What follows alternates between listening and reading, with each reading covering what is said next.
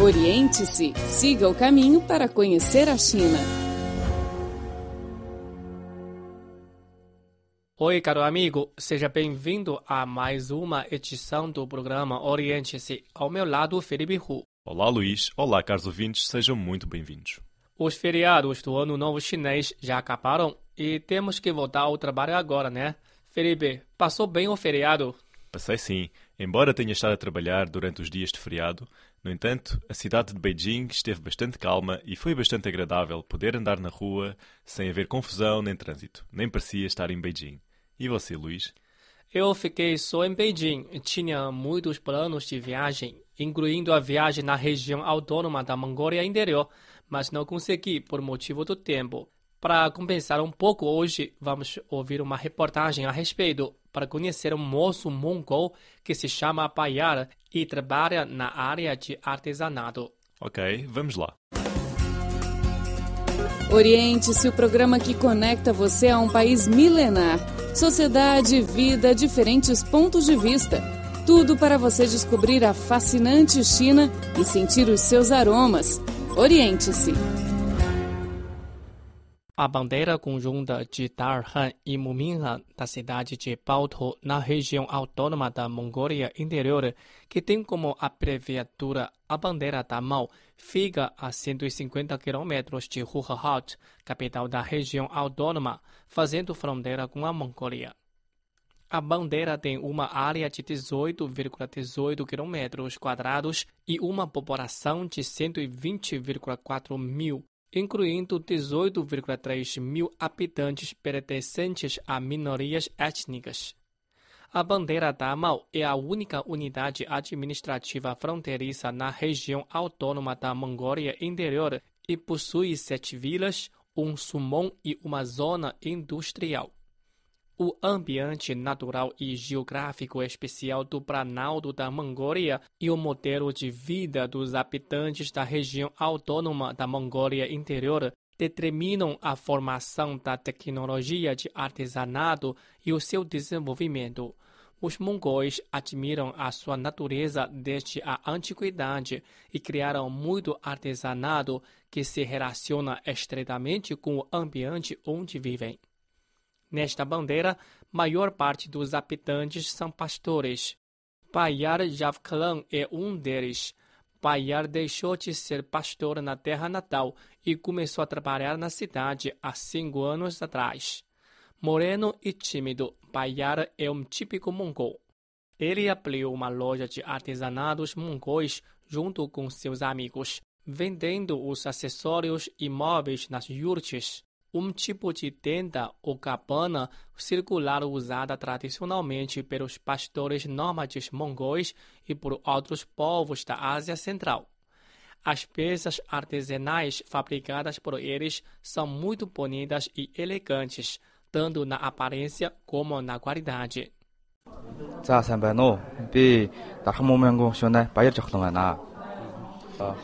Chama Baya Javklan e era pastor da vila de Mingan. Trabalhei aqui durante cinco anos. Desde criança gosto muito de artesanato. Gosto de fazer gravuras e joias. Este ano comecei a fazer os portudos decorativos, caixas, armários, entre outros artigos usados nas yurtes.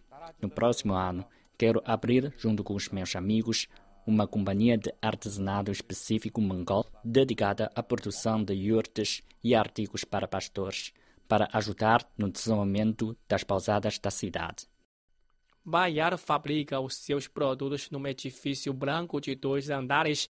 O primeiro andar é usado para colocar os produtos acabados e o segundo andar é a oficina. O artesanato de Bayar é bastante procurado e foi todo encomendado antes do Ano Novo Chinês. Os móveis nas yurtes são os mais procurados, que incluem cadeiras, mesas, armários, produtos decorativos, etc. Estes objetivos atraem muita gente a visitar a loja. Oriente-se, o programa que deixa você a par de tudo o que acontece na China. Os ricos recursos turísticos e as paisagens pitorescas da prataria atraem muitos turistas chineses e estrangeiros. Para além disso, o setor turístico tem se desenvolvido rapidamente nesta região, transformando o modelo de vida e de produção tradicional dos habitantes locais e fornecendo mais um caminho para seu enriquecimento. Falando acerca do ano passado, Bayard disse com alegria.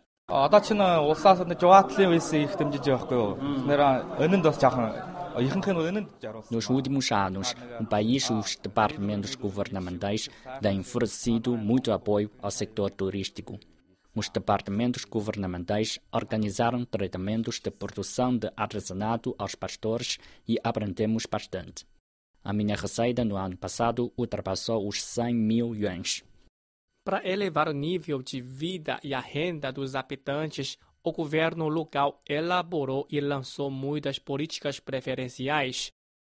A diretora do Departamento dos Assuntos Étnicos e Religiosos da bandeira da Mao, Jimis, afirmou.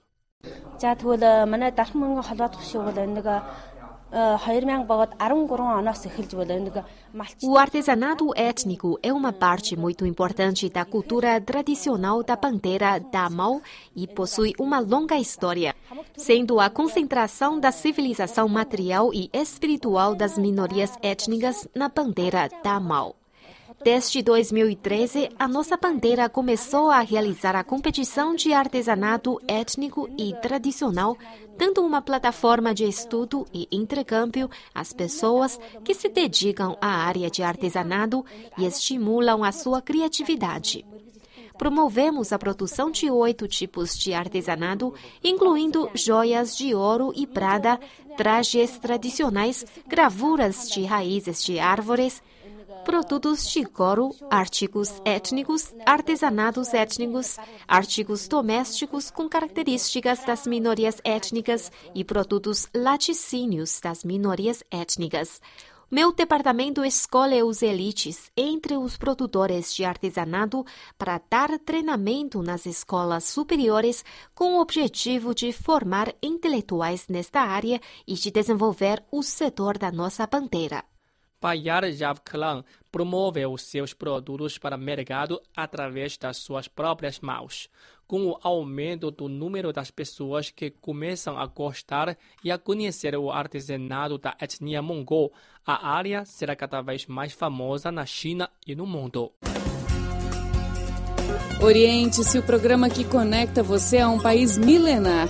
Sociedade, vida, diferentes pontos de vista.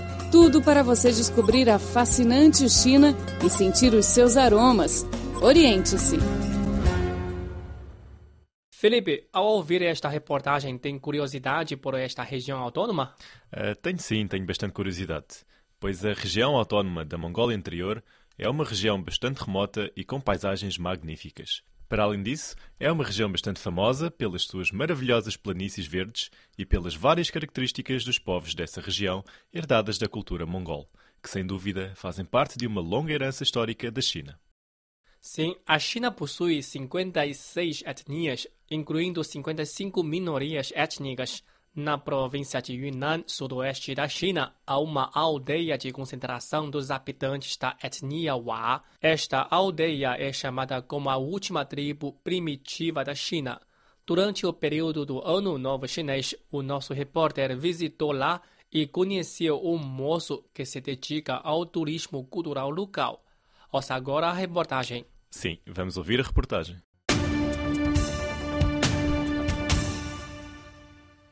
A vila de Wangding, situada no contanto autônomo Wa, na província de Yunnan, é conhecida como a última tribo primitiva da China. Há 60 anos atrás, ou seja, no início da programação da República Popular da China, a vila de Wangding mantinha uma vida original da sociedade primitiva. Até hoje, embora se esteja a desenvolver em conjunto com a sociedade moderna, continua a manter quase por completo o estilo arquitetônico e os costumes locais da etnia.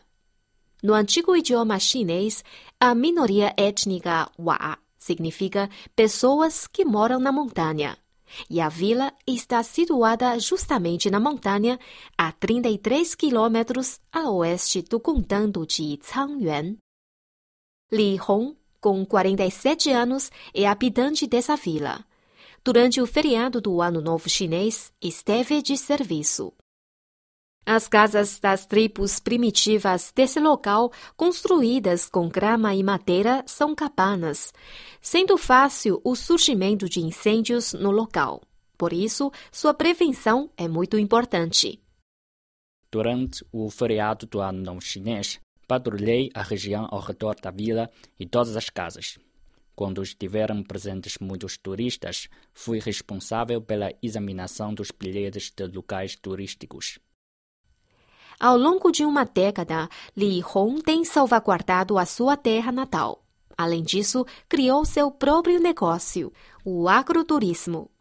Em 2005, com o desenvolvimento turístico da Vila Wangding, cada vez mais especialistas da área, acadêmicos e turistas vão até a vila devido à sua reputação.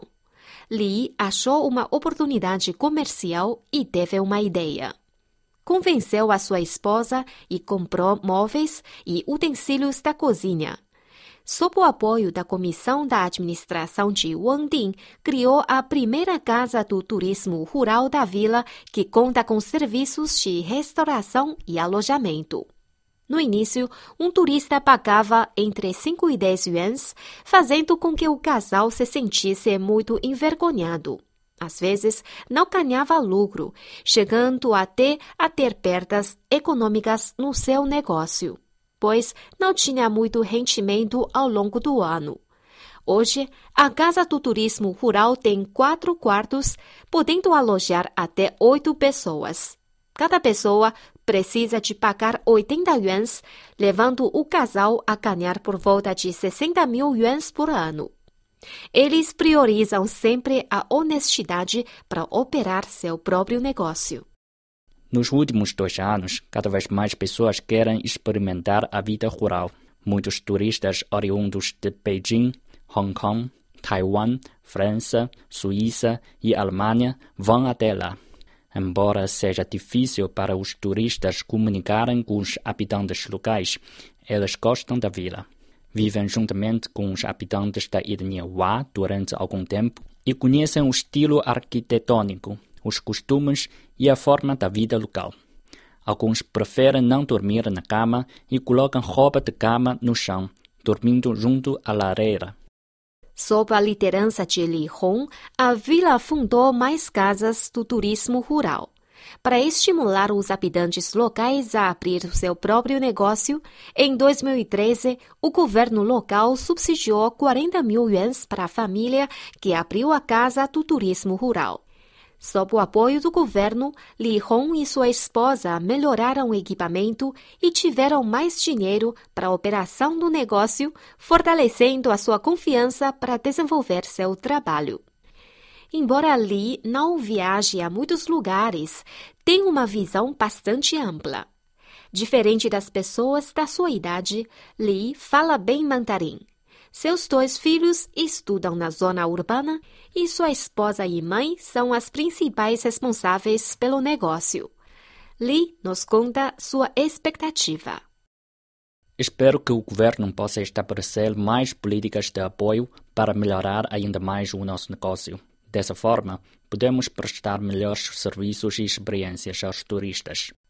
Com a melhoria das infraestruturas das zonas rurais e a aplicação da estratégia relacionada ao crescimento do rendimento dos habitantes rurais, Li irá concretizar o seu sonho e o povo da vila Wangding terá uma vida melhor e feliz. Oriente-se o programa que conecta você a um país milenar Sociedade, vida, diferentes pontos de vista. Tudo para você descobrir a fascinante China e sentir os seus aromas. Oriente-se.